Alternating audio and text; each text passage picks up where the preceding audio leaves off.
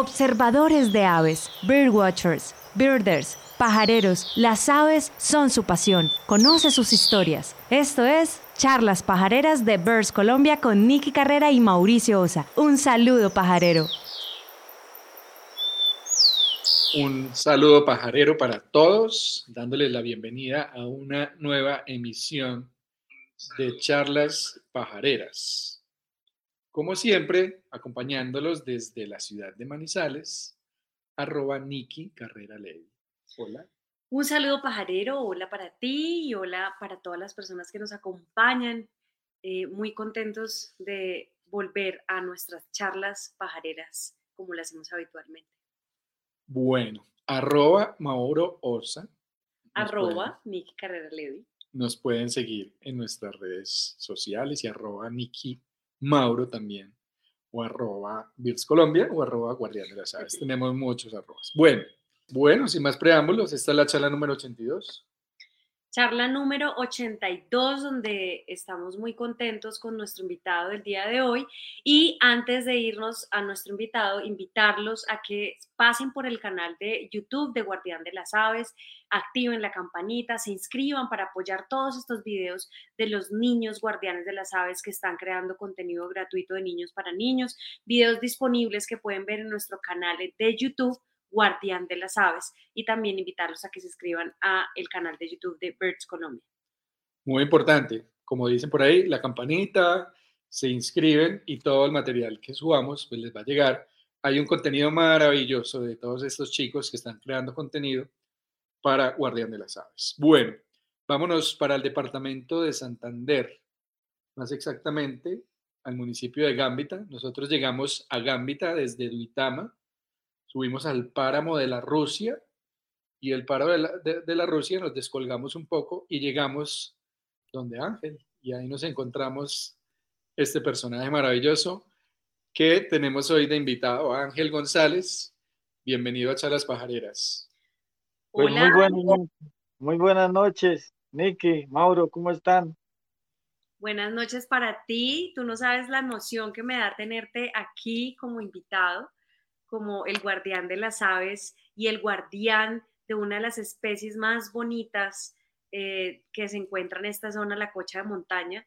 Eh, estoy muy agradecida por permitirnos brindarnos este espacio y, de verdad que es todo un honor tenerte acá. No, a ustedes. Dale, dale Ángel, salude tranquilo. Bueno, a ustedes agradecerles por ese trabajo tan maravilloso que están haciendo, que es, digamos, como desde su experiencia, hacerle publicidad a este tema del avistamiento de aves, que es pues, muy maravilloso, muy bonito. A mí me ha cambiado la vida en 180 grados. Eh, ya la veo pues de otra manera a como la miraba cuando era joven. Sí, señor. Maravilloso, Ángel. Pues te damos la bienvenida. Sabemos un poco de tu historia, un pedacito nomás que tuvimos la oportunidad de compartir por allá. Pero pues como siempre comenzamos estas charlas diciéndole a nuestros invitados que vamos a devolver el cassette, en la película, vamos a devolvernos al pasado y vamos a comenzar por ahí. Bueno, ¿quién era Ángel González cuando nació de niño, su infancia, su, su, época de, de infancia o sus antepasados, si quiere? Y arranquemos por ahí a contar la historia. Ángel, bienvenido a Charlas Pajareras. Bueno, muchas gracias. Mi nombre es Ángel Jessy González Valderrama, resido en la vereda del Palmar, en la finca del Recuerdo, y del municipio de Gambita, Santander. Entonces, partamos de, de, lo que yo me recuerdo como a los cuatro añitos, que siempre tengo como, como ese recuerdo grande, mirar las quebradas crecidas en la zona, porque aquí pues gracias a Dios abunda el agua. Y los robledales siempre han, estado ahí, gracias a Dios. Pues yo provengo de, una familia humilde y sencilla, trabajadora, campesina. Eh, ellos son artesanos y agricultores. Y pues por el trabajo de mi padre, que era haciendo eh, cucharas en madera y mi madre pues hacía cestería y la vendían en Vitama. Entonces, por la oferta de la materia prima que habían acá, se vinieron de la ciudad de Duitama. Pero pues yo nací, dijo, y me crié acá. Me siento pues santanderiano por las costumbres, ¿no? Y, y ya pues los cinco, los cinco años, los ocho años de entré al, al colegio a estudiar. Y ya cuando entré a estudiar, entonces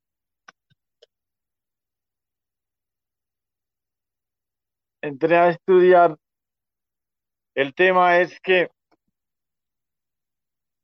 que en la escuelita queda en una, en una lomita y, y de ahí pues se, se divisa muchísimo el paisaje.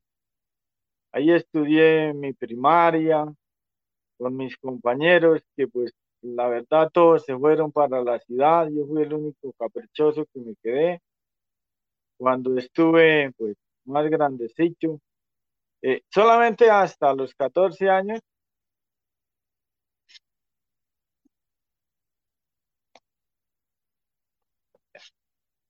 hasta los 14 años estudié la primaria y ya en despuésito pues me fui a trabajar porque no había la oportunidad de irme a, a estudiar el bachillerato porque pues no habían las condiciones económicas ni mucho menos las condiciones las condiciones digamos de, de la educación fácil en el campo no, no había. Me fui a trabajar al jornal y pues nuestras costumbres que teníamos en ese tiempo era que se tumbaba el, el, la barzalera o el bosque que estaba medio y se tumbaba, se dejaba secar, se prendía candela, y después ya venía lo del tema de, de la siembra, en después ya venía lo del tema de cuidar precisamente de los animales, cuidar la labranza, entonces ya le pagaban a uno, imagínense ustedes, que le pagaban a uno el jornal por ir a matar pájaros que llegaban a comerse en la mazorca o los pinajos que se comían también la mazorca. Y, y pues eso, eso era una cultura, eso era así. Y así vivió mi padre y así vivieron mis abuelos. Eh, ya después yo fui a prestar servicio en, en el socorro, en, en el batallón de artillería número 5, capitán José Antonio Galán. Terminé de prestar servicio y entonces a los poquitos días pues ya conseguí a mi esposa.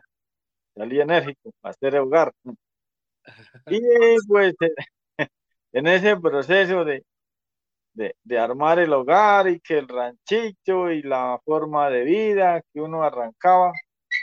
Entonces, pues tuvimos una hija, una niña muy hermosa, muy inteligente. Eh, y pues normal, uno hacía su labranza y llegaba uno a la casa con su, con su presa y ella ya tenía seis añitos. Llego yo allá con una pava que pues, para hacer el almuerzo y lo la esplumamos y la arreglamos y en el almuerzo y que el pedacito para la niña y que no sé cuándo y, y, ella miró todo, digamos que la esplumamos entonces ella dijo, usted es un criminal, me dijo así, eso lo tengo en la memoria, claro. ¿Por qué, hija? Dijo, porque ¿qué le hizo ese animalito a su merced para que usted lo, lo asesinara? Dijo, no mami, eso es comida, eso toca comer porque no hay más no hay carne. No, eso habrá otra solución, padre.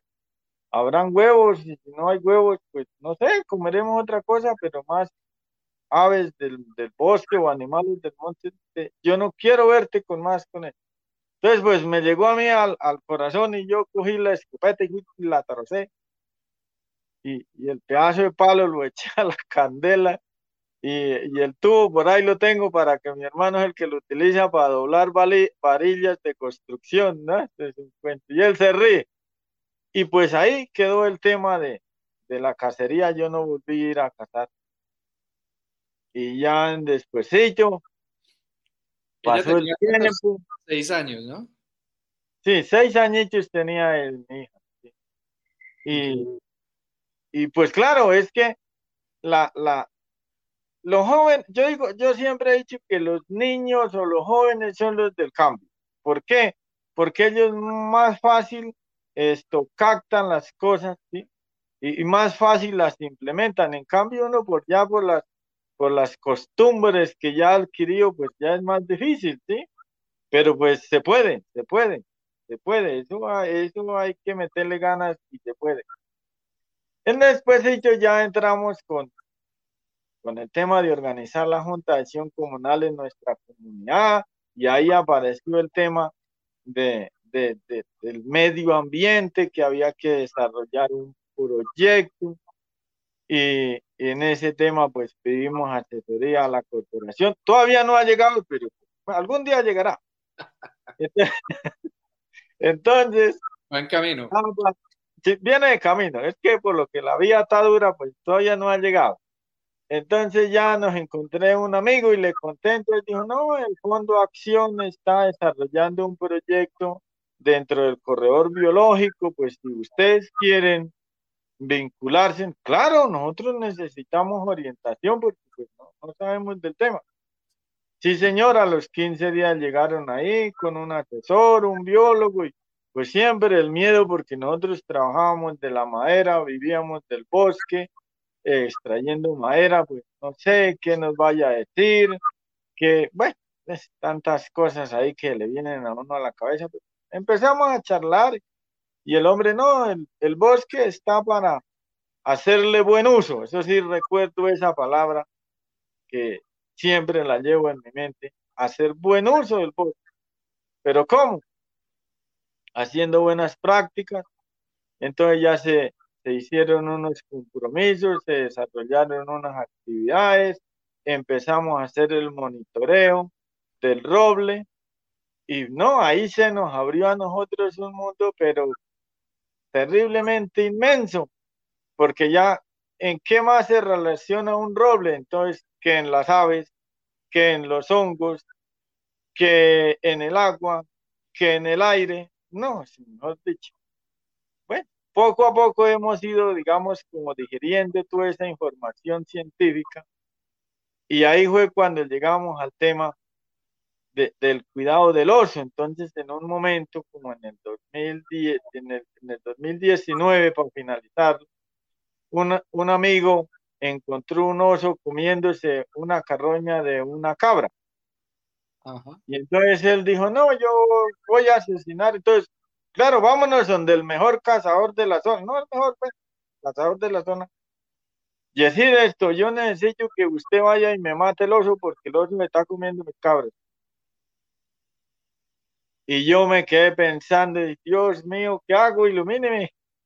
Ah, espere tantico que yo ya le voy a conseguir el, el, experto y porque yo no tengo arma, me toca conseguir una buena arma, eso tranquilo, porque ese animal es terrible. Entonces yo cogí y llamé al director del santuario y le dije, ingeniero Fabio, mire que esto está sucediendo ahí en la vereda vecina y yo necesito de su colaboración. Dijo, claro, voy a mirar a ver qué hago. Entonces él habló con el director de Corpo Boyacá y al mismo tiempo hablé al inspector de la inspección del venado, que era donde estaba ocurriendo ese detalle. Entonces, eh, el señor inspector también se comunicó con el director de la corporación, entonces ya eran dos personas, dos autoridades, entonces se enviaron a, a un profesional. Y ya no, pues aquí está el duro, que ese sí va a hacerle remedio a ese bicho. Y claro, pues el Señor lo quiso ir a poner unas cámaras trampas, mm, digamos, sacar evidencia y mostrar que el oso no era el que mataba a las cabras, sino que él solamente se comía la carroña, que, las, que donde tenía las cabras era en un lugar no, no apto para, para, digamos, el cuidado de, de, de ese animal. Que, bueno, ahí empezó un tema de concientización y pues don Fabio vio, le dije a don Fabio, esta es la oportunidad de entrarle a esa comunidad que es como de la que está en el área con función amortiguadora del sanitario, es como la más difícil. Y me parece a mí que es como el momento, ¿no? Pues nos, nos arriesgamos demasiado, pero pues hagámosle. Entonces le trajo, convenció a la directora que era Julia Miranda, la directora de, Parques Nacionales, y se la trajo. Ah. Y esa señora tiene un carisma, mire, los dejó, hasta a mí me tiene tragado esa mujer. No, no, eso fue una bendición, ella le charló, mire que tenemos que cuidar ese animalito, vamos a buscar mecanismos, vamos a buscar cómo ayudarles a ustedes a hacer un, un programa, digamos, de emprendimiento en sus comunidades, el oso, no, ellos quedaron conmigo, o sea, contentos y comprometidos. Y entonces, pues, llegaron a mi casa cuando iban entrando a mi casa, porque ahí iban a almorzar, encontraron el coelígena Brunelli o el Inca Negro y ella, uy, qué hermosura animal y todo, no, que sigan, ese llega ahí, normal. Entonces ya dijo Ángel, y, y, usted de, aves, ¿qué sabe? Digo, pues, disculpe, yo, pues nada. De aves no, comer nomás, nomás. Entonces ella dijo, oiga, a mí me gustaría que, que, que usted, digamos, ya que lo veo como interesado y comprometido, ahí comentarios que me han hecho, pues que se capacitara con el tema de lo de las aves. Entonces, bueno, pues en, en, la, en, la, en la asociación habíamos estado, precisamente no pude ir a una capacitación de, de avistamiento de aves que se hizo en Cachalú, en el Encino, en el pueblito pajarero hoy en día, gracias a Dios. Yo no pude ir y pues me quedé ahí como con esa sensación de, no poder aprender sobre el tema. Pero entonces me brindaban otra posibilidad. Yo dije, voy a meterle ganas. Y así pasó el tiempo. de pronto pasaron casi como ocho meses y para ahí no decían nada. Y fue. Cuando ya llegaron, bueno, don Ángel, prepárese usted y otros amigos de la comunidad que vamos a hacer la capacitación y la capacitación es prácticamente una semana. Uy, no, no, no, eso es mucho tiempo. ¿Cómo si les ocurre una semana yo tengo que hacer? Ya empecé a decirle a los otros compañeros, no, pero es que una semana es mucho tiempo. Bueno, pero hagámosle, a ver, nunca se sabe qué pasa. Vamos a ir a aprender, qué carajo. Y así fue. Entonces vino el, digamos, el profesor capacitador, habían contratado a Sergio Campo Tobón, ¿sí? que es pues de, de la ciudad de Manizales, amigo de ustedes, y pues él es regañoncito, ¿sí? un poquito, un poquito. un poquito, pero pues no, muy querido, ¿para qué? Se preocupó porque nosotros comprendiéramos las lecciones, porque nosotros ya nos metiéramos en el cuento y no, eso. Y pues yo arranqué, pues yo fui el que más ganas le puse, pues los otros compañeros también, lógico que tienen ahí su, su tema de salir a hacer avistamientos, nos ponemos de acuerdo en, en fechas y salimos a hacer ese ejercicio, pero digamos que yo soy el que voy ahí como liderando la, la, la tropa. ¿Y cuántos, cuántos fueron al curso? en ese momento éramos 16. Ok. 16. Y en este momento estamos activos 9 nueve. Ah, muy bien. activos que están comprometidos con el tema y estamos recibiendo una capacitación de monitoreo de aves por parte de Corpo Boyacá. Ya ahorita en septiembre pues nos dan una certificación, gracias a Dios, y pues comprometidos y muy juiciosos en el tema. Y pues mi familia, gracias a Dios, hasta el nieto también es avistador de aves. Entonces, ¿Cuánto tiene? sí, el niño tiene ocho mesecitos y por la mañana lo sacamos al jardín y, ya, ya tiene su ave preferida y es mía, mía y ya. Y feliz y me toca alzarlo y ir a darle la vuelta ahí al predio mirando las aves. Feliz. La pasa uno chévere porque dice uno... Y, y, viendo pájaros. Exactamente, no, eso la pasa uno sabroso ahí. Qué maravilla. Y ahí ya me, me, digamos, me enrolé en el tema apareció entonces eh, don Elkin Briteño y don Mauricio y Martica con el tema de hacer el diagnóstico de, las aves para lo del turismo, las rutas de turismo en Santander. Y ahí fui como más metiéndome en el cuento y don Elkin pues compartiéndome mucha información eh, de dudas que tenía yo, le preguntaba que don Elkin esto, don Elkin el otro y para qué. Excelente, súper amigo con él. Eh, y ahí nos fuimos, digamos, me fui involucrando y, y ya don Mauro eh, me llamó y me dijo, es que va a ir Nicky y Mauro. yo, ah, bueno, que venga. ¿Quién es que vengan, ¿ah? Pues para él yo lo miraba como con esa admiración, pero yo, pues, que vengan, eso sí. Y así fue que llegaron ustedes y me cuentan la historia de que haciendo el recorrido por Colombia. No, y sí, qué pena decirlo, pero estaban locos, yo. Pero, no, yo, ¿cómo se le ocurre? Pero eso a mí me llenó de muchísimo, digamos, valor, ¿sí? Porque siempre uno tener un cambio de eso, de pensamiento, un cambio cultural, lo digo yo. Y ya mirara, dijo, y yo me, me veía en mi comunidad y con los otros compañeros como un bicho raro, ¿sí? No, ahora dice que la que con las que salió era Ángel Jessy, dice que mirando pajaritos, y, y, a veces me encontraba con mis amigos y les nombraba el nombre científico, y no, usted no le ponga esos apodos a esos animales, eso se llama esiote, eso que es turdo, scatter, ¿qué le pasa? ¿Dónde se va a inventar esas cosas, hermano? Así. bueno, no, que sigue siendo siote, pero para la ciencia es el turdo scatter. Ah, sí, un. Para la comunidad es un shot. Y ya llegaron ustedes y pues, fuimos y hicimos la, el avistamiento de, del chango de montaña, Macrolayo subalari, pues que es un ave muy maravillosa.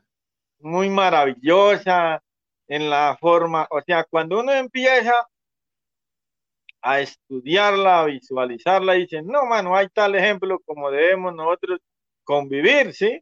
Porque ellos son gregarios, viven en comunidad, cuidan los huevichos cuando tienen el nido, y pues no, eso es maravilloso mirarla y sobre todo que, que, que alegran el bosque. Por la mañana los escucha uno cantar, a mediodía, en la tarde, esa bulla que hacen esos conciertos tan maravillosos. No, eso es, eso es una berraquera, ¿sí? Y pues ahí es el detalle para invitar a los amigos de, de, que son pajareros del resto del mundo que vengan y, y, les enseñamos un poquito de, de, esa cultura que es la del macrelayo subalar. ¿Cómo, qué, qué, nombre común le tienen por allá? Nosotros le decimos cocha. Cocha coche, así.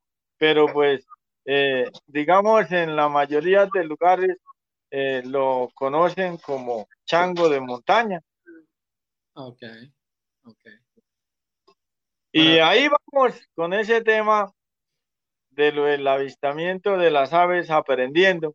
Cada día uno aprende más y pues ya se dio la oportunidad cuando nos encontramos allá en Quimbaya, ¿era donde estaba? en, Otum, en Otum, Quimbaya, un encuentro muy bonito, un encuentro Que, no nos esperábamos y, realmente esas son las cosas que también llenan el corazón, porque pues para contarles, a, contextualizarlos a todos, nosotros veníamos de pajarear de Otum, Quimbaya, veníamos con dos clientes extranjeros y precisamente vemos que viene un jeep y en la parte de arriba estaba Ángel. Y le digo yo a Mauro, este señor se parece tanto a Ángel, pero no, pues, ¿qué va a hacer Ángel acá? Y pues de eso que uno pasan los dos carros súper despacio, cuando Ángel se tira del carro. Además, iba con esa chaqueta. Y claro, cuando yo le veo, muéstranos el escudo de guardián de las aves que tienes ahí. Miren esa belleza. El, o sea, Eso fue iniciativa de... Sí, iniciativa de Ángel. Además que nosotros con esta historia lo declaramos como guardián de las aves de la cocha de montaña. Así que él tiene su chaqueta con la insignia de guardián de las aves y nos encontramos en Otunquín Valle y la verdad fue un encuentro súper bonito y lo más bonito es enterarnos que él iba a tener una experiencia pajarera dentro del contexto de todo lo que es Otunquín Valle. O sea que las aves también le han traído poder conocer otros lugares, lo cual pues nos, nos pone muy felices también. Pues cuéntanos, Ángel, un poco, pues porque andabas por acá y sé que fueron como otros lugares. ¿Cuál fue como esa iniciativa? ¿Quién la hizo? Cuéntanos un poco de esa experiencia. Bueno, dijo, una cosa buena desencadena en otra. Entonces, el Fondo Acción nos está patrocinando a nosotros, eh, digamos, en un tema de como de apoyarnos en nuestras iniciativas productivas, ¿sí? Y desde hace pues días pues habíamos hablado que el tema del turismo de naturaleza y bueno, y entonces ellos se dieron de cuenta de que pues, pues nosotros tenemos el potencial. Hicieron, digamos, como el campito. Eh, bueno, Ángel ya tiene, digamos, y sus compañeros pues tienen conocimiento. Llevémoslos a que vivan esa experiencia en otro lugar y nos mandaron para el eje cabetero, el Fondo Acción. Y pues estuvimos ahí con la Asociación de, Yarumo Blanco. Al otro día nos fuimos para Río Blanco, que pues me pareció muy maravilloso la reserva de Río Blanco, una riqueza inmensa, digo, no, me pareció maravilloso, maravilloso. Y después nos fuimos para Tinamú. Tinamú pues es, es un tema como, yo decía, a mí me parece esto es como una isla en un desierto, ¿sí? como no debería ser Tinamú, sino el paraíso. ¿sí? no, yo, yo miraba alrededor café, plátano, y ahí ese bosquecito también conservado, con esas especies de árboles, de frutales. O sea, me parecía un paraíso, ¿sí? Mirar, mirar eso y la cantidad de aves que están ahí también. Sí, un sitio maravilloso que además... Bueno, como ensoñador, diría yo, pues, no sé, muy, muy bonito. Eh, quien nos atendieron también, ¿para qué? Excelentes personas, se viene uno con eso en el corazón, eh, de esas personas tan maravillosas, eh, de esa entrega, de ese servicio a ellos, a que las personas que vayan, pues, se sientan muy cómodas, muy tranquilas, que tengan su muy buena vivencia. Y a mí me daba risa porque fuimos a Tinamú y no miramos el Tinamú. ¿sí?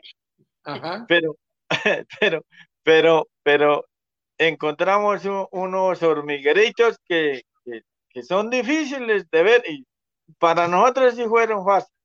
Gracias a, a Dios la disfrutamos eh, de esa manera. Entonces ya lo último, entonces hablando ahí con Fernando, dijo, no, no, no se nos dejó ver el tinamú, entonces saqué mi celular y yo tengo un video que lo tomé en el 2019, como en julio, donde hay un tinamú con dos bebés llegando a la laguna del Palmara, por donde estaba yo ayer. Entonces yo le, ah, no, tranquilo, si eres por, mire, aquí le, le, tengo este con estos bebés. Ay, no, pero qué locura, y nos reíamos ahí. Dijo, no, yo lo que quería venir era aprender era no de, de, la, de, de, las aves que estuvieran ahí, sino de usted. Y no, pues el hombre muy, por, muy profesional. Digo, porque es que eso es lo que nos hace falta, digamos, en nuestra zona. De pronto, meternos más uno en el cuento del intérprete que haga las cosas con pasión, ¿sí? con mucho amor. Y ahí vamos, ahí vamos aprendiendo y vamos haciendo estos ajustes, porque pues Sabemos que tenemos una riqueza inmensa, aves endémicas. Entre endémicas y casi endémicas tenemos aproximadamente 15. ¿Sí? Ahí en la zona. Sí, señor. Imagínese. Imagine, aquí está en la casa de Don Wilson, al otro lado de la, de la quebradita, tiene él un cultivo de moras y a veces baja la perdiz santanderiana a comer moras. Ay, Dios mío. Sí, es, es, es, un potente. En, en, estos días me puse a buscar para Virs Colombia foto de esa perdiz y le cuento que hay muy poquitas fotos de ese, de ese bicho. O sea, ese bicho es para camellarlo allá y qué bueno poder tenerlo allá disponible. Eso es eso. Es un reto que tenemos varias personas, ¿sí? Para buscarla. Mira, aquí Don Wilson se está riendo porque él se baja por el cañón abajo y él, él, tiene, digamos, un espíritu así como decir Carlos Mario que los, las bichos le aparecen, ¿sí? Y él se va y la ve y llega y dice, me la encontré y así. Y yo, ay, no, pues no le tomó una foto. No, con el celular no se puede, ¿sí? Pero pues uno sabe que está ahí, que pues hay que buscar la manera de, de, de buscarle lugar y, y, buscarle, digamos, el cebadero, ponerle el cebadero para poder tomarle la foto pero sí es una de las eh, especies de aves más, digámosle así, más ariscas, ¿sí? Claro. Más, ¿sí? Y pues, pues ahí en ese es un reto. Don Elkin también en, en su reserva, en, en la cuchilla el rayo, ha estado poniendo cámaras trampas, pero entonces el problema de, de los perros y los gatos eh, siempre es complejo, ¿sí? porque pues ellos la, las, las asustan, las ahuyentan, ¿sí? las corren. Entonces nos toca empezar a ajustar ese tema, ¿sí?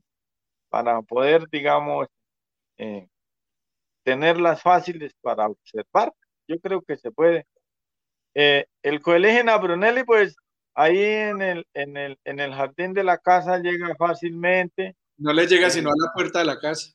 Sí, no, toca, no, es un cuento porque, porque le pusimos un libadero y en el libadero llega es, pero al que está al pie de la puerta, ¿sí? Ajá. Y le pusimos otros más lejitos, no, es no, él se amaña, es ahí al pie de la puerta. Pues, ¿qué podemos hacer? Hay que tocar llevarle la idea.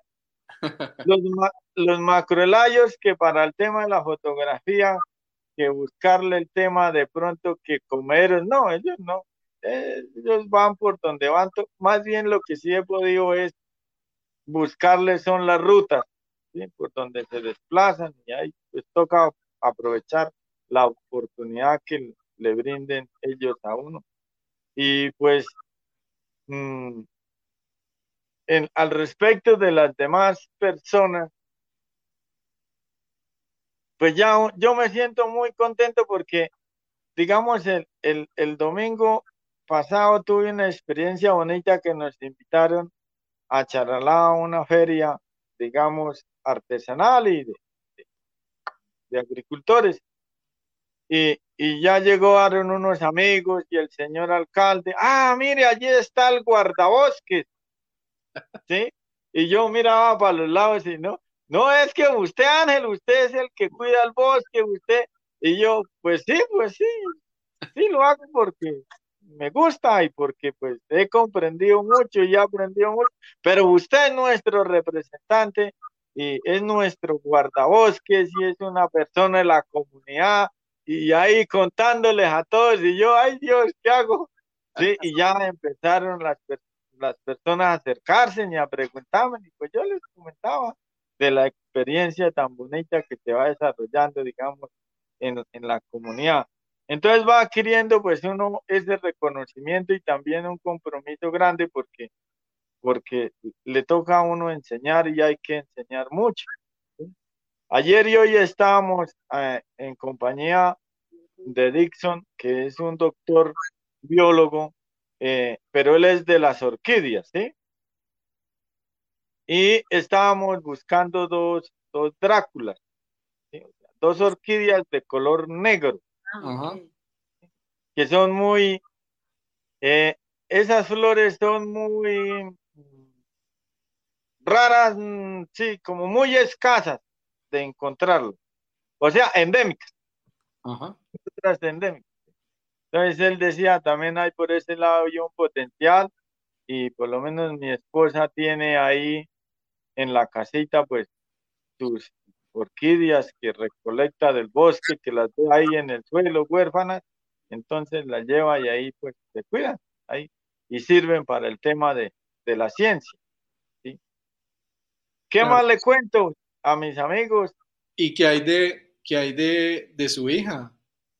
Pues bueno, mi hija estudió gestión de recursos naturales porque ella se fue por esa línea. Eso, máxima autoridad en la casa, mi hija. Entonces estudió eso y por ahí hizo su práctica. Y después pues se puso a enamorar. Y ahí fue cuando vino Anthony. Entonces, no, pues mami, véngase para la casa y, y, ahí sigues estudiando y ella está estudiando virtualmente y ahí pues criando su, su pelado y pues nosotros es una bendición porque ese niño nos alegra el, el hogar. Y ella está estudiando. Y ella le gusta más el tema de las plantas, ¿sí? Ella lo que es el tema de las... Sí nos acompaña a hacer avistamientos de aves, pero a mí me da risa porque uno mirando para las aves y ella mirando las hojas, mirando los frutos y, me da risa. Entonces le digo, no, aquí está el equipo perfecto porque para las aves hay que eh, buscar semillas o empezar a hacer, digamos, una recuperación de especies de, de, árboles que sean frutales para las aves. Entonces aquí está el equipo completo. Aquí no hay problema. Claro, ya tienen ahí, mejor dicho, todo el paquete completo. Todo el paquete completo. Eh, para uno llegar a Gambita, ¿por dónde es más fácil? ¿Por Duitama? ¿Por Charalá? Para llegar a donde yo vivo, mm, de, de Duitama al, digamos, al sector del taladro, la vereda del Palmar, es fácil. Mejoraron la vía, ¿sí? con lo del proyecto de Invías, mejoraron la vía. Y de Charalá a, al taladro, a mi casa y al sector, también es fácil llegar. Y de Gambita, el centro poblado, digamos, de Gambita, pues también se puede llegar a, mi casa, pero entonces la vía ya es más, más difícil, ya toca 4x4. ¿sí? Entonces lo más fácil es, si vienen de Bogotá, pues por, por Sí. Y si vienen de Bucaramanga, por Charalá. Ya, ah. Ok, ¿y cuánto tiempo de, de Duitama hasta allá? Ahorita está gastando hora y media el carro. Hora y media, ¿cierto? Sí, no es que mejoró la vía. Mejoró la vía y por ahí, por de Charalá a, al taladro, pues se gastan dos horitas porque no han terminado de hacer el, el mejoramiento, pero no, eso, eso lo que han arreglado ha sido máximo. Ya pasaron de, de cuchilla del rayo, van bien arriba. Ah, qué bueno. Además, es, además que muy bueno porque es una vía muy, muy pajareable, pues uno llega hasta desde el páramo y desde el páramo a su casa, es, todo eso es pajareable completo. Todo, todo, o sea, y en el páramo más porque, digamos, eh, para mirar el oxipongo guerení, que es el, el colibrí de, de, de los frailejones, no, eso hay que, uno se demora por lo menos medio día o un día ahí buscándolo, ¿sí? Y en eso hay mucha riqueza de aves. Y ahí para abajo va mirando todas las aves que están ahí en el borde del camino. Sí. una zona maravillosa. Entonces ya saben, los que no conozcan, eh, la ruta desde Duitama, muy fácil llegar, o desde Charalá, también ahí se pasa por, por Virolín, y bueno, tiene una zona ahí muy chévere para pajarear también. Y pues aquí está Ángel González que nos estaba narrando su historia. Bueno, Ángel, pues maravilloso. Bueno, pregunta, ¿han ido pajareros últimamente por allá a buscar la cocha? ¿Cómo ha estado la movida? Pues eh, sí que días bajaron, vinieron un par de muchachos de, de Bucaramanga, de la Universidad Industrial de Santander.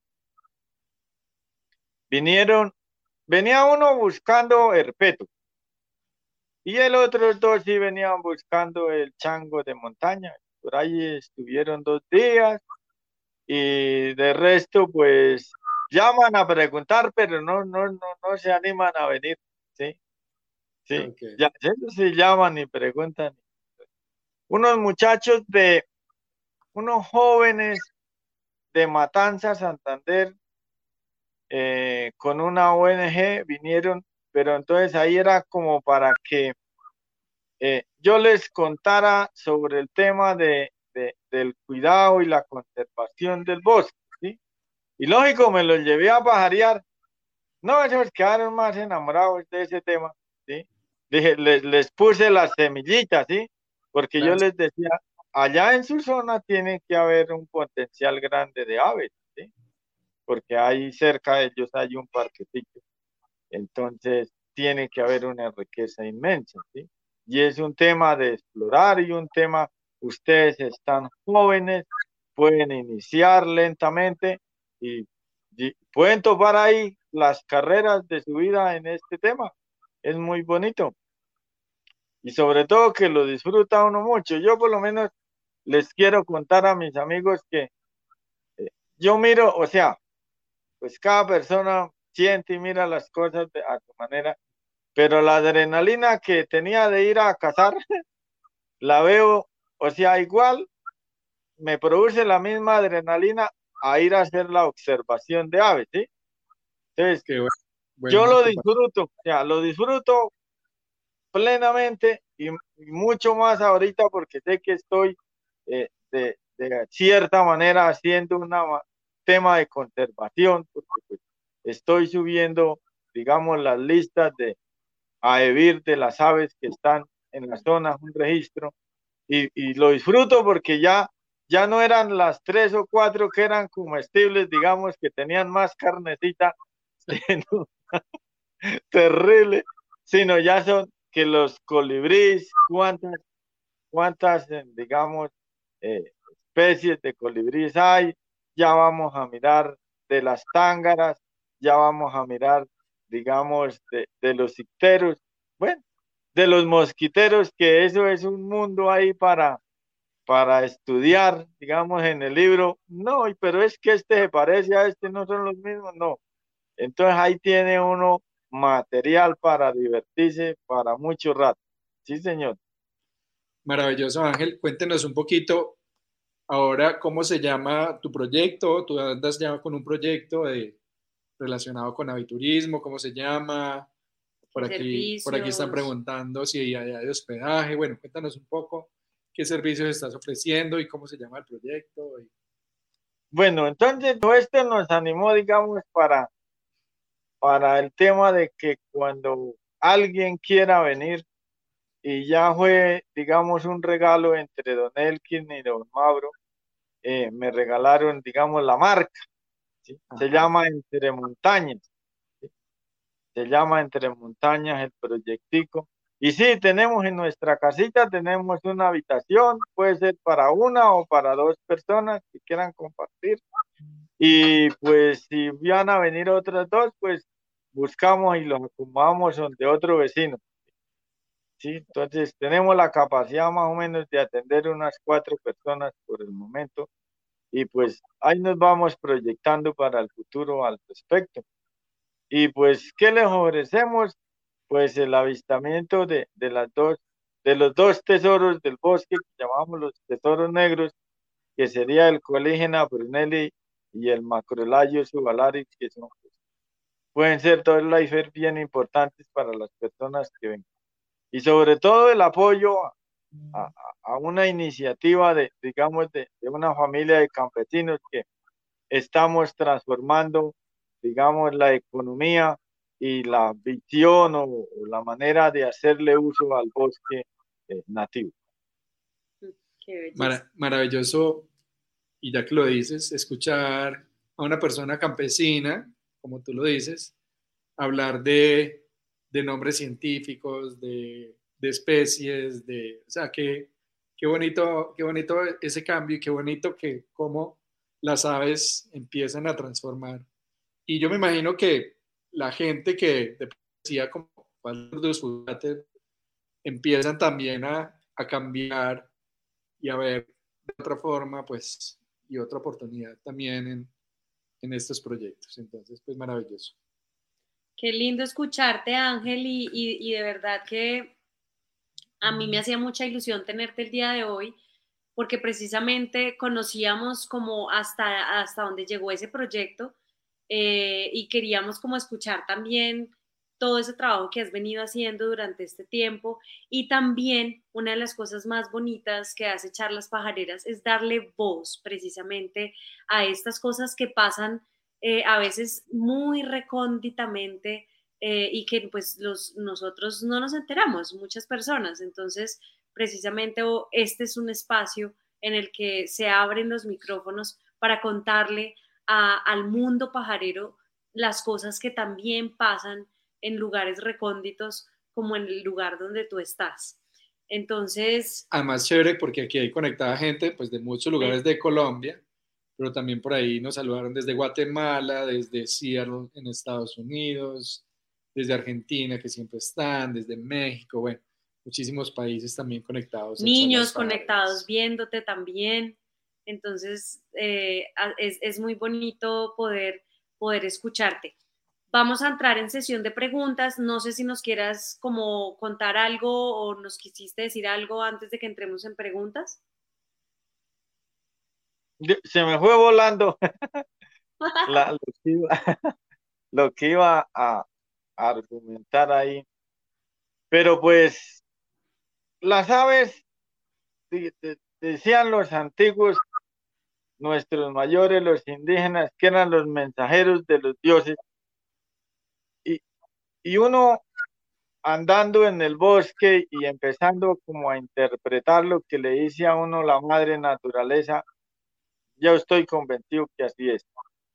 Eh, las aves lo, lo, lo, cambian a uno y cambian a las demás personas. Ah, ya recordé que ya se vino la palomita, que, que decía Mauro que, que los vecinos, sí, lógico, los vecinos ya, ya me ven a mí con mi binóculo al principio era como un bicho raro y ya ahorita entonces me preguntan qué está observando Ángel, entonces tome el binóculo y observen esta ave, saco el libro y te los muestro, ¿sí?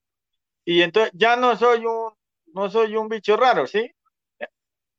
Antes, eh, cuando a veces se nos, se nos pasa así un tiempito y que no vamos a hacer observación, de, nos, nos reclaman, ¿y qué pasó que no han ido a hacer observación de aves? ¿sí? Están pendientes, ¿sí? Y eso es muy bueno y muy interesante. Lo otro es que llegan a la casa. Eh, decide es que yo miré un ave aquí hacía, aquí hacía. Ah, bueno, venga, vamos a mirar en el libro y como me dice cuál fue. Ah, esta. Entonces, y una vez le digo, el nombre científico es tal, ¿sí?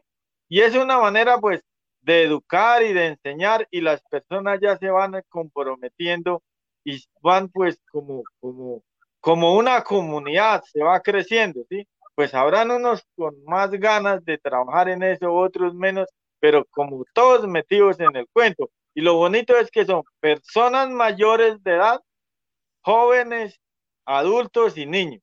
O sea, yo, ando feliz con este cuento, ¿sí? Porque es una manera de, digamos, de dar ejemplo de, de cómo hacer las cosas bien, y sobre todo que pues para dejarles un mensaje a nuestros niños y a nuestros jóvenes de, de que tenemos que mejorar las condiciones para nuestro planeta, ¿sí? Estamos en un punto de equilibrio como que sí, como que no, y pues eh, ya que pues Dios y la Madre Naturaleza nos puso, eh, digamos, esta responsabilidad, pues hay que hacerla con ganas, con voluntad, eh, con compromiso, porque eh, de nosotros depende, digamos, los cimientos para el futuro de nuestro planeta. Y pues ya tengo un nieto, con más ganas me toca bregar a dejarle un mejor, una mejor casa común. Yo creo que a más de uno nos estás dejando una lección muy bonita porque realmente eh, tú eres una persona que envuelve muchas cosas y también quiero contar que detrás de un gran hombre hay una gran mujer. Y Ángel tiene una esposa que se llama Sandrita. Y Sandrita tiene un humor, ustedes no se imaginan. o sea, hay personas que tienen humores que sí, uno se ríe, pero Sandra tiene un humor fino eh, en el que estuvimos allá en la mesa, en su comedor, en su casa, compartiendo y, creo que esas risas nos las llevamos en el corazón. Así que por favor me le saluda un extenso saludo a Sandra de parte de, de Mauro y mío y decirle que la recordamos muchísimo. Muchas gracias, muy amables. Sí, no, ella, nosotros hacemos, yo digo, que le, que ella le decía a ella ahí charlando, no, yo sin usted no soy nadie. No, esta mujer es mi motor, es mi todo. Eh, yo la quiero mucho. No, y se burlan los hijos porque ella se enferma y yo ni an como. Sí, ya me preocupo totalmente y y dice, dice mi hija, pero mi papá es como desesperado cuando si se enfermó le pasa algo. No, pues es que es que, pues, no, yo la quiero y yo sin ella, digo, ahí sí que pena, sin ella no puedo vivir como dice la canción. Y gracias a Dios, pues hemos hecho un equipo bonito y a, y a donde estamos, pues les cuento a mis amigos ahí que me están escuchando y me están viendo, cuando nos fuimos a vivir no teníamos sino dos cobijas, dos pocillos y dos platos y así arrancamos. Y hoy en día pues tenemos un nieto, dos hijos, tenemos un ranchito y pues, ahí vamos, ahí vamos y sobre todo que, que con ella hemos adquirido también conocimiento. Eh, me faltaba decirle que ah, en el do, cuando teníamos, Angelita tenía 12, 14 años, nos fuimos a estudiar el bachillerato. Nosotros, eh, con otros compañeros ahí del, del vecindario, eh, validamos el bachillerato, hicimos el bachillerato muy juicioso. Y pues eso nos, nos enseñó mucho porque nos fortaleció nuestro conocimiento y nos hizo más seguros de, de, de, vivir la vida y de hacer las cosas y de, y de trabajar por la comunidad y de trabajar por uno mismo también. Sí, eso me hacía falta contarle también.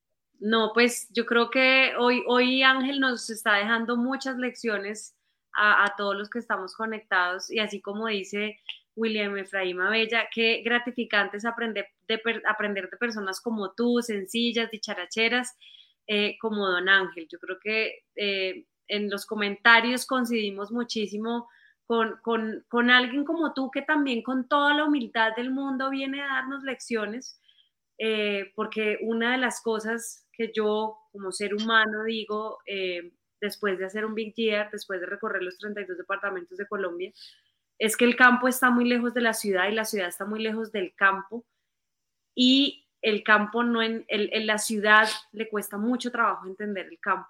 Entonces, eh, escucharte ¿cierto? De, unas realidades en donde eh, el campo a veces es invisible en la ciudad y que son dos vidas totalmente diferentes, también es muy bonito porque yo creo que nos, de verdad nos estás dejando unas lecciones bastante importantes a, cada uno de nosotros. Vamos a ir con sección de preguntas. Aquí Lorena nos está haciendo una pregunta. Eh, Lore es una de nuestras niñas guardianas de las aves y ella quiere saber ¿Cuánto tiempo don Ángel lleva como pajarero? Bueno, como pajarero de esos que, que se ponen juiciosísimo a, hacer sus registros y a, seguir, digamos, las aves y tener en cuenta dos añitos, dos añitos larguitos. Sí, pues yo, yo me siento un bebé en ese tema, pero pues lo hago con mucho entusiasmo, sí. Dos años larguitos. Dos añitos larguitos, perfecto. Y por acá tenemos otra pregunta de otro guardián de las aves, él es Marcelo, desde Cincelejo, él te está preguntando, ¿qué te llevó a ser pajarero? Yo sé que tú ya contaste una historia en donde alguien muy importante como que te hizo una pregunta con las aves y luego vino una capacitación o hay como una conexión pero uno perfectamente antes como de esa reflexión uno puede decir, no, yo no quiero ser pajarero, ¿cierto? Fue como también como una decisión que tú dijiste, bueno, yo sí quiero meterme en esto. Bueno, esa sí es una super pregunta. Cuando, dijo, cuando yo iba a cazar, por dentro me remordía la conciencia, ¿sí? Y yo siempre quería mirar las aves como de otra manera, ¿sí? Y a veces, les cuento, empuñaba el arma y no era capaz de dispararle a un ave. ¿No? ¿Por qué? Y entonces, cuando tuve la oportunidad, entonces dije, bueno, yo tengo una deuda conmigo mismo y con la naturaleza y es una manera de empezar a repararla, ¿sí? Y, y algo tan bonito que le contaba a Onelkin y les voy a contar ahorita. Se alargó el tiempo, pero bueno. Tranquilo. Esto, en una ocasión, esto, digamos, asesiné 18 indígenas negrirrostros. Y, y qué, y, y en despuesito no los volví a ver. Sea, después pasaron años, sí, ya lo estoy observando. Pasaron años, años. Llevaba yo seis meses ya de empezar a hacer la observación de aves. Entonces, lo que a mí más me interesaba de entrar al bosque era escucharlos. ¿sí?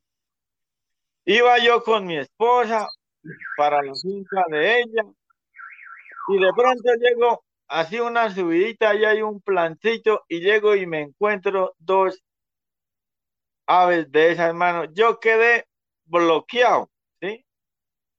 Y, y yo las miraba y ellas me miraban. Y yo lo que hice fue pedirles perdón. Yo les pido perdón por lo que he hecho. Ya hice mi promesa en mi corazón que no lo vuelvo a hacer. Y de aquí en adelante lo que quiero hacer es cuidar entonces de ahí me quité unas arrobas en la espalda, de mi corazón salió algo y quedó blanquito y de ahí en y mi esposa me miraba y me decía, ¿por qué? ¿Por qué se le derraman las lágrimas? Decía, mami, porque, digamos, yo siendo el victimario, veo a alguien de esa familia y, y pues le estoy pidiendo perdón, ¿sí? Y, pues me llegó al corazón. Entonces ella me abrazó, dijo, ah, con este loco si es un cuento, y no mami, en serio. Y de ahí para adelante, pues yo me aliviané y me sentí, me empoderé en el tema y no, donde tenga que ir y como tenga que ir y, y voy a cuidar mis aves, para mí todas. Yo, ninguna es más que la otra, nada, para mí todas las aves son número uno todas, todas, no hay ninguna, para mí ninguna. ¿Qué, ¿Cuáles? Todas, pues aquí pues tenemos las dos más representativas, pero para mí todas las aves cuentan. Eso me, hicieron, me hicieron sacar de corazón. Gracias por, por, por, compartirnos esa historia. Yo creo que eh, para Marcelo guardián de las aves que te hace esta pregunta, Marcelo tiene un reto muy grande en el departamento de Sucre y es enseñarle a las personas que las aves son mejores en libertad, más bonitas, le sirven más a los ecosistemas, bueno, etcétera. Y yo creo que para él esta respuesta es una respuesta en donde él puede aprender mucho de que los humanos no importa la edad que tengamos, tenemos derecho a resarcir, tenemos derecho a perdonar también y hacer estos procesos de paz con la naturaleza. Y eso que tú nos contaste allá en Gambita cuando, cuando nos dimos esa mano, que, nos contaste lo de la pava, que esto no nos lo habías contado, para nosotros, o sea, nosotros en, el, año pasado también... Eh, alzamos la voz diciendo, hablando de los procesos de paz con la naturaleza porque de verdad esto es un proceso de paz con la naturaleza y, tú lo acabas de narrar y, quiero agradecerte por, por, haber abierto tu corazón y, habernos contado esta historia tan tremenda. Estamos como en la JEP de las aves, aquí escuchando las confesiones, pero estoy seguro que ese par de indígenas entendieron el mensaje. y nosotros sabemos que con el trabajo que vienes haciendo, pues estás como hay muchas personas que han pasado por acá, por este, por este micrófono, y han confesado también cómo cazaban y cómo hoy día están tratando de resarcir con buenas acciones hacia la naturaleza a través de las aves. Entonces, pues estamos seguros que esos indígenas pues ya andan por ahí tranquilos por los bosques del ladro. Y varias veces que uno hemos ido, los escuchamos y los hemos vuelto a observar, ¿sí?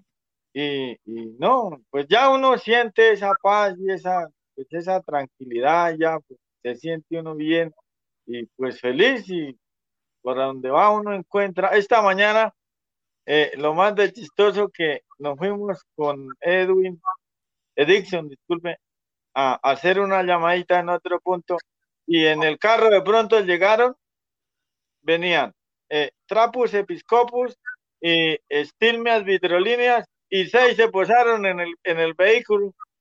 Y nosotros hoy y él hoy y no pues la naturaleza nos da esos regalos disfrutemos.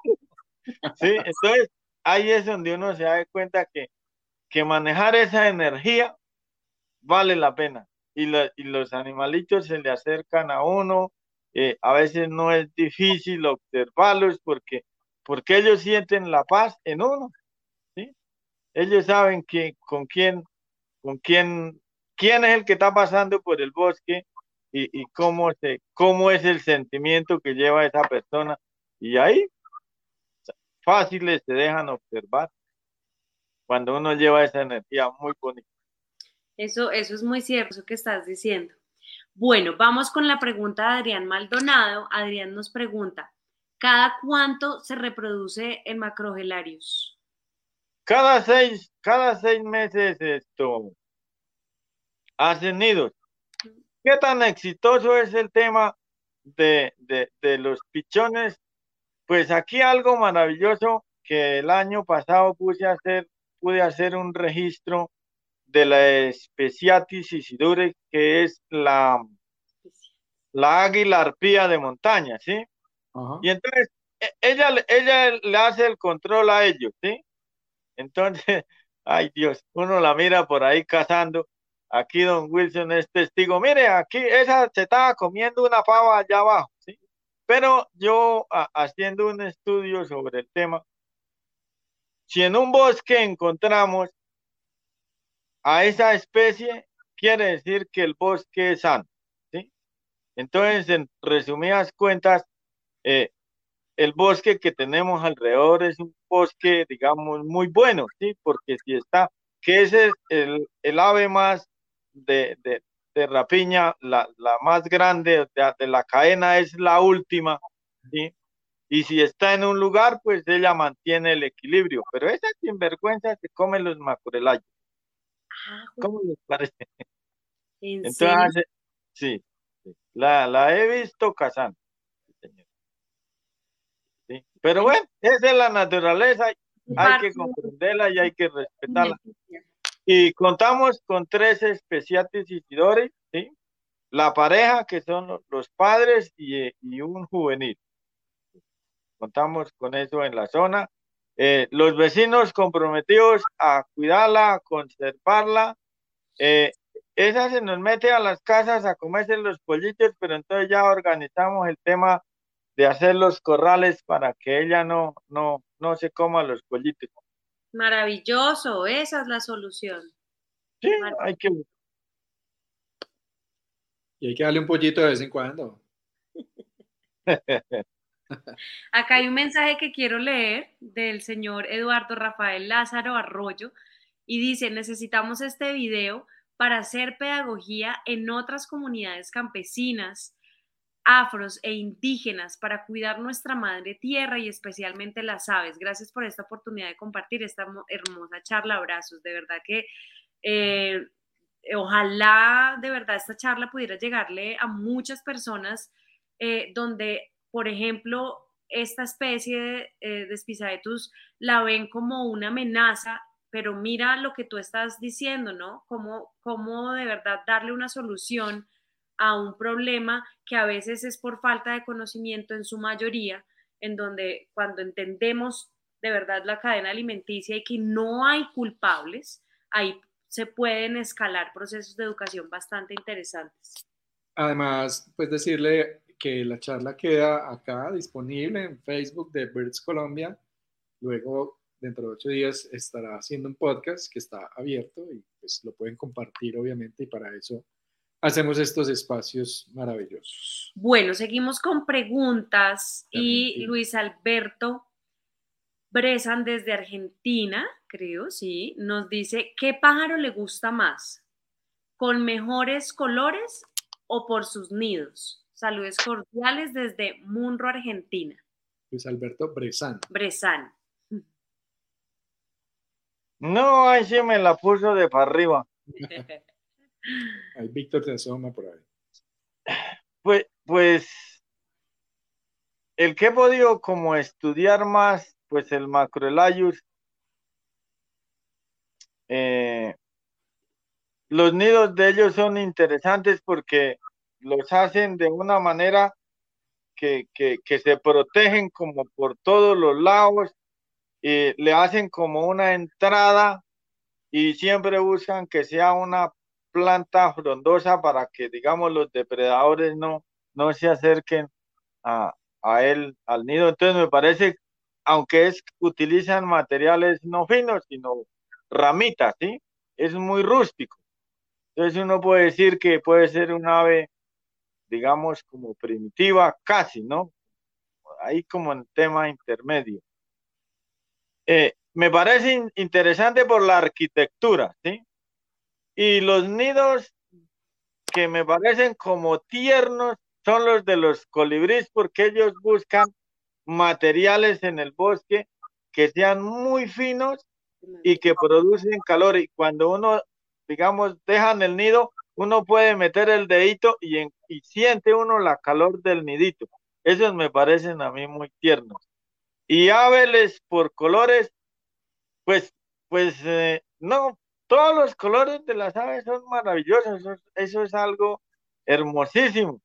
Pues yo me identifico con las dos eh, negras que, o negros que tenemos, que es el coelígena brunelli y el macroelayo subalari, pues, pues digamos, ese, ese es, digamos, mi color, digamos, no exactamente preferido, pero me siento como con él. Y la gorra negra, la chaqueta, mire, el, el el tubaralis tiene debajo del ala un color anaranjadito como marrón. Entonces yo mandé a hacer mi chaqueta, yo mi indumentaria es de negro, ¿sí? Así. Y aquí tengo el, proyecto entre montañas y, y acá pues el, lo de guardián de las aves. Entonces pues, me, digamos, me identifico con eso y pues unos se burlan, otros me admiran, pero ahí vamos. La idea es que la gente se, se, meta también en este cuento y que aprendan, no les dé miedo identificarse con un ave. Qué belleza. Bueno, a los que se burlan les vamos a, a mandar mucho amor para que algún día entiendan la importancia de lo que tú estás haciendo. Realmente aquí tenemos mensajes muy bonitos que te están mandando y hay un mensaje desde Guatemala.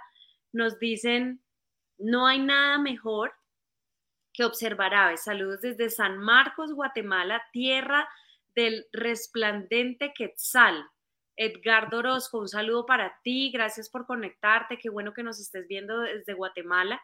Algún día iremos a ver ese Quetzal maravilloso que se encuentra en esa tierra. También nos saluda Lucy Rodríguez, qué chévere eh, que la naturaleza le habló a Ángel, saludos desde Suaita, Santander. Y vamos con una última pregunta y es cuando tú empezaste a pajarear, ¿cuál, fue tu primera ave? La que, la que viste, pues, como oficialmente como pajarero. Ay, hijo La primera que, digamos, en el binóculo. Eso. Sí, sería en el binóculo. en el binóculo, venga, leche. Ah, ya me recordé. Pues, digamos, es muy común, pero pues es muy importante. El tirano es melancólico. Ajá. Sí, ese fue el primero que, que yo solo no enfoqué, también enfocaron mis compañeros, que eh, digamos, el profe Sergio toma el binóculo y allá hay esa ave, empiecen ahí, fue un tirano melancólicos que estaba ahí sobre la cuerda de la luz. Ese fue el primero. Pero mi primera ave que yo recuerdo cuando fui niño fue una rupícula. ¿Sí? sí, esa es, siempre la tengo aquí en, digamos, en mi mente. Y de ella sí nunca tiré, nunca tiré, no, no, no fui capaz. Y, y lo otro es que siempre la, cuando voy por el bosque la escucho. Y algo tan bonito que, por eso digo que cuando fui a, a Río Blanco, allá hay uno que se llama Raúl, que come en la mano, ¿sí? Que está para de la casa. Entonces, no, para mí fue impresionante mirar a, a, a, ¿cómo es? Al guía que cogió y puso un gusanito ahí y ahí estaba y se lo colocó y llegó y comió ahí. No, mano, yo me fui enamorado. De no, pagó el viaje ya con esto. No, esa es mi primera vez bueno, esperamos que ponga a comer a perdiz de la mano allá. Eh. Que lo ponga a comer mora. Ese es nuestro reto. La bueno, acá hay una pregunta desde el Cauca, Popayán. William Efraín nos pregunta, ¿qué has visto de las aves que en los libros no se ha registrado? Porque muchas veces uno puede ver cosas que uno diga, uy, yo eso no lo encontré en el libro. Muchísimas cosas. La verdad, la verdad en el tema del estudio de las aves, estamos empezando y vamos por buen camino, ¿sí? Pero digamos que, que, que ni por más que un especialista, un ornitólogo trate de estudiar un ave, se van a quedar detalles, se van a quedar detalles, ¿sí? Y hay unas que tienen más información, otras que tienen menos, pero ahí es donde estamos nosotros como observadores de aves aficionados para ayudar a la ciencia, a la información, con esos detallitos que uno consiga en campo, pues los manifiesta. La aplicación de VIR me parece perfecta porque ahí tiene donde uno poner sus detalles de observación y uno se convierte también en un científico ciudadano para poder aportarle a la ciencia, al conocimiento de las demás personas. Qué lindo. Bueno, vamos con la última pregunta. Eh, desde los campos de Cajamarca, Tolima. La tierra de la racacha. La tierra de la y racacha. El amarillo. Y el oro orilla amarillo. Ah, ese sí lo tengo pendiente de ver. Me gusta por lo que vive en las palmas de cera y la vereda de aquí se llama el palmar precisamente porque tenemos un buen número de palmas de cera, ¿sí? Y entonces, pues, Aquí la que hace los niños es el, ah, se me olvidó el nombre, el oro que es de color negrito. Este, se me olvidó. Pionus chalcopterus. Entonces él es el que hace en, la, en las palmas que ya se envejecen, hacen el huequito y sacan ahí sus tu polluelitos. Entonces yo la, digamos, mirar ese loro origen amarillo ahí en las palmas sacando, tengo como esa como esas ganas de observar ese detalle. Bueno, pues invitadísimo, yo me tomo el atrevimiento porque sé que Harrison estaría diciendo, es más, lo está diciendo en este momento. Dice, súper invitado, señor Ángel, para que venga a conocer el, loro, el loro amarillo a Cajamarca, Tolima. Allá, créame que eh, hay una finca maravillosa donde vive Harrison con su familia, a probar la arracacha también. Así que bienvenido. También. Muchas gracias personas del campo también que las aves les han cambiado la vida. Les han cambiado la vida. Y hay una pregunta que Harrison precisamente te quiere hacer y, yo sé que esta pregunta aplica para muchos lugares. Eh, y Harrison dice, ¿cómo concientizar a personas que están todavía con la cacería y que más que todo son campesinos? Gracias por tu pregunta, Harrison. Bueno, dijo, excelente pregunta. Yo también me la hago, discúlpeme. no. Lo mejor es el ejemplo, ¿sí? Lo mejor es el ejemplo y, hablándoles y teniendo paciencia porque uno entiende que es una cultura, una forma de vivir, eh, son costumbres. Yo tengo un vecino que, que a veces le gusta ir por allá a cacería y uno, no, mire que no haga eso, que mire que esto, que lo otro. Y, y, y, ya va cambiando, sí, va cambiando, uno se da cuenta que va cambiando, pero pues la mejor manera es, eh, el otro tema no es excluirlos a ellos, digamos, en unos procesos como de estos, ¿sí? Y, entonces, el cazador tiene una habilidad grande que es la de rastrear los animales. Entonces, listo, vienen tres, cuatro pajareros, fulano de tal, caminen, nos vamos a buscar tal ave. Entonces, es una estrategia, ¿no? Pues caminen, no importa, no lleven la escopeta, sino que vamos a, hacer. Entonces, cuando miren a las otras personas emocionadas, observando el ave, ¿sí? Haciendo su registro, entonces dice, de pronto lo que yo estoy haciendo está mal. Entonces pueden empezar a, cambiar un poquito su visión. Es un proceso largo, eso no va a ser fácil porque son costumbres, por eso, pero si nosotros entre más veamos eh, avistadores de aves, eh, observadores de mamíferos, eh, y vamos concientizando porque cada uno de nosotros tenemos el compromiso de enseñar, ¿sí? Es nuestro compromiso propio. Ahí vamos poquito a poco encadenando a esas personas que hacen esas prácticas, ¿sí? Y, buscar soluciones muchas veces, pues lo hacen por necesidad, ¿sí? Entonces buscar soluciones eh, alternativas económicas para ellos. Es un trabajo social que todos lo podemos hacer de alguna manera, pero no excluirlos, porque si nosotros los excluimos, pues potencializamos que ellos sigan haciendo esas prácticas. No, no, hay que llamarlos de buena manera, en buenos términos, ir concientizándolos paso a paso, buscarles otras alternativas, eh, llevarlos a estos espacios, digamos que estos espacios, digamos, de reconciliación, eso es una buena medida de, trabajar. No, yo digo, yo me siento comprometido un 100% con este tema. Y, les quiero contar que eh, yo estuve en Pereira hace como un mes larguito, sino que la agenda fue muy apretada en el, en el segundo encuentro de, de alta montaña a nivel, la segunda cumbre de alta montaña a nivel, pues eso era a nivel internacional. Eh, yo presenté, digamos, mi experiencia y me, me llevaron allá en representación de los campesinos colombianos y yo les decía eso, ¿sí? Estamos empezando y tenemos que saber educar, saber enseñar, saber llevar, saber perdonar, todo eso, ¿sí? Y, y, pues vamos por buen camino, ¿sí? Y tenemos que buscar que otras personas nos, nos patrocinen, porque pues, esto cuesta, ¿sí? Pero pues vamos por buen camino a mí me parece, y el compromiso que tienen.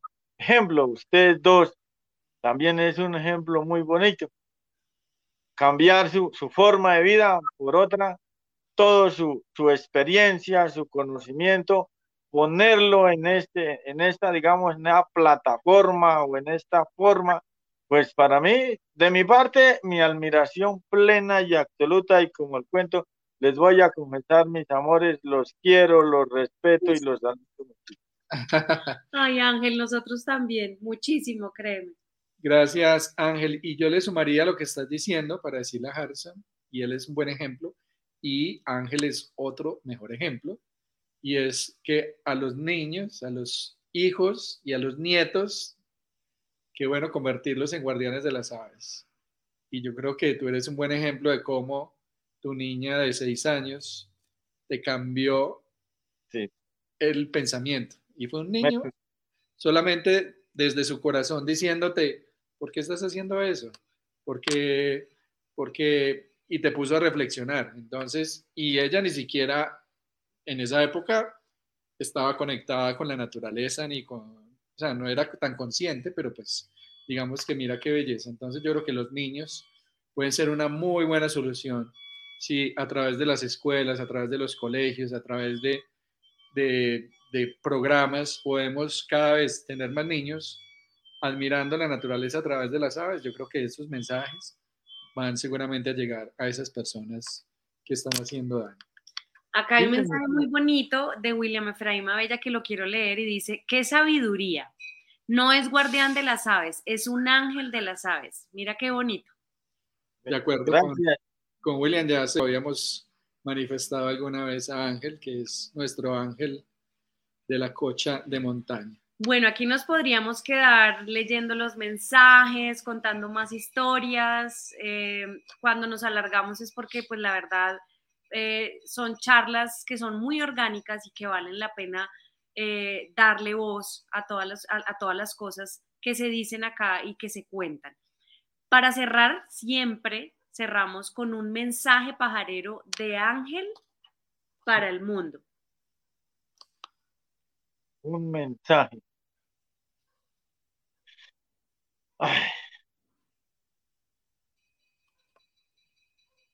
Que dejen la pereza y salgan a observar aves. Sí, o sea, porque muchas veces las personas no lo hacen porque, ay, que es que es más rica la cama, que no. No, de una, salgan porque eh, las aves son mensajeros de la madre naturaleza o son mensajeros de Dios y cada día una de ellas nos trae un mensaje y hay que salir a observar cuál es el mensaje que nos está entregando esa ave. Ángel, muchas gracias. Eh, aquí Janet Rubiano nos está diciendo una maravilla de programa, es uno de los más lindos que he visto. Felicitaciones para todos. Ángel, mil bendiciones y gracias por ese maravilloso compartir. Yo creo que son mensajes eh, que finalmente son para ti, Ángel. Yo creo que eh, a, mí, a mí me encantaría como eh, que este mensaje y que esta charla de hoy se extendiera a todos los rincones de Colombia, porque muchas veces desde el campo nos hacen muchas preguntas como las que nos, nos hemos hecho el día de hoy, en donde a veces las soluciones desde la ciudad al campo son muy difíciles, pero tú hoy planteaste soluciones del campo para el campo y creo que esto es una charla que vale oro. Invitados todos a compartir esta charla y como lo dijo Mauro, dentro de ocho días ya la pueden escuchar en podcast eh, para que la puedan compartir también. Y adicional a eso, pues darle las gracias a Ángel. Sabemos que se fue eh, de su casa, le tocó caminarse un kilómetro porque para poder tener buena señal y poder tenerlo como lo tuvimos hoy, pues Ángel muy amablemente se fue a otro lugar donde tuviera mejor señal y por eso estaba aquí en la, en la casa de Wilson, que le mandamos también un saludo allá a Wilson y que también... Eh,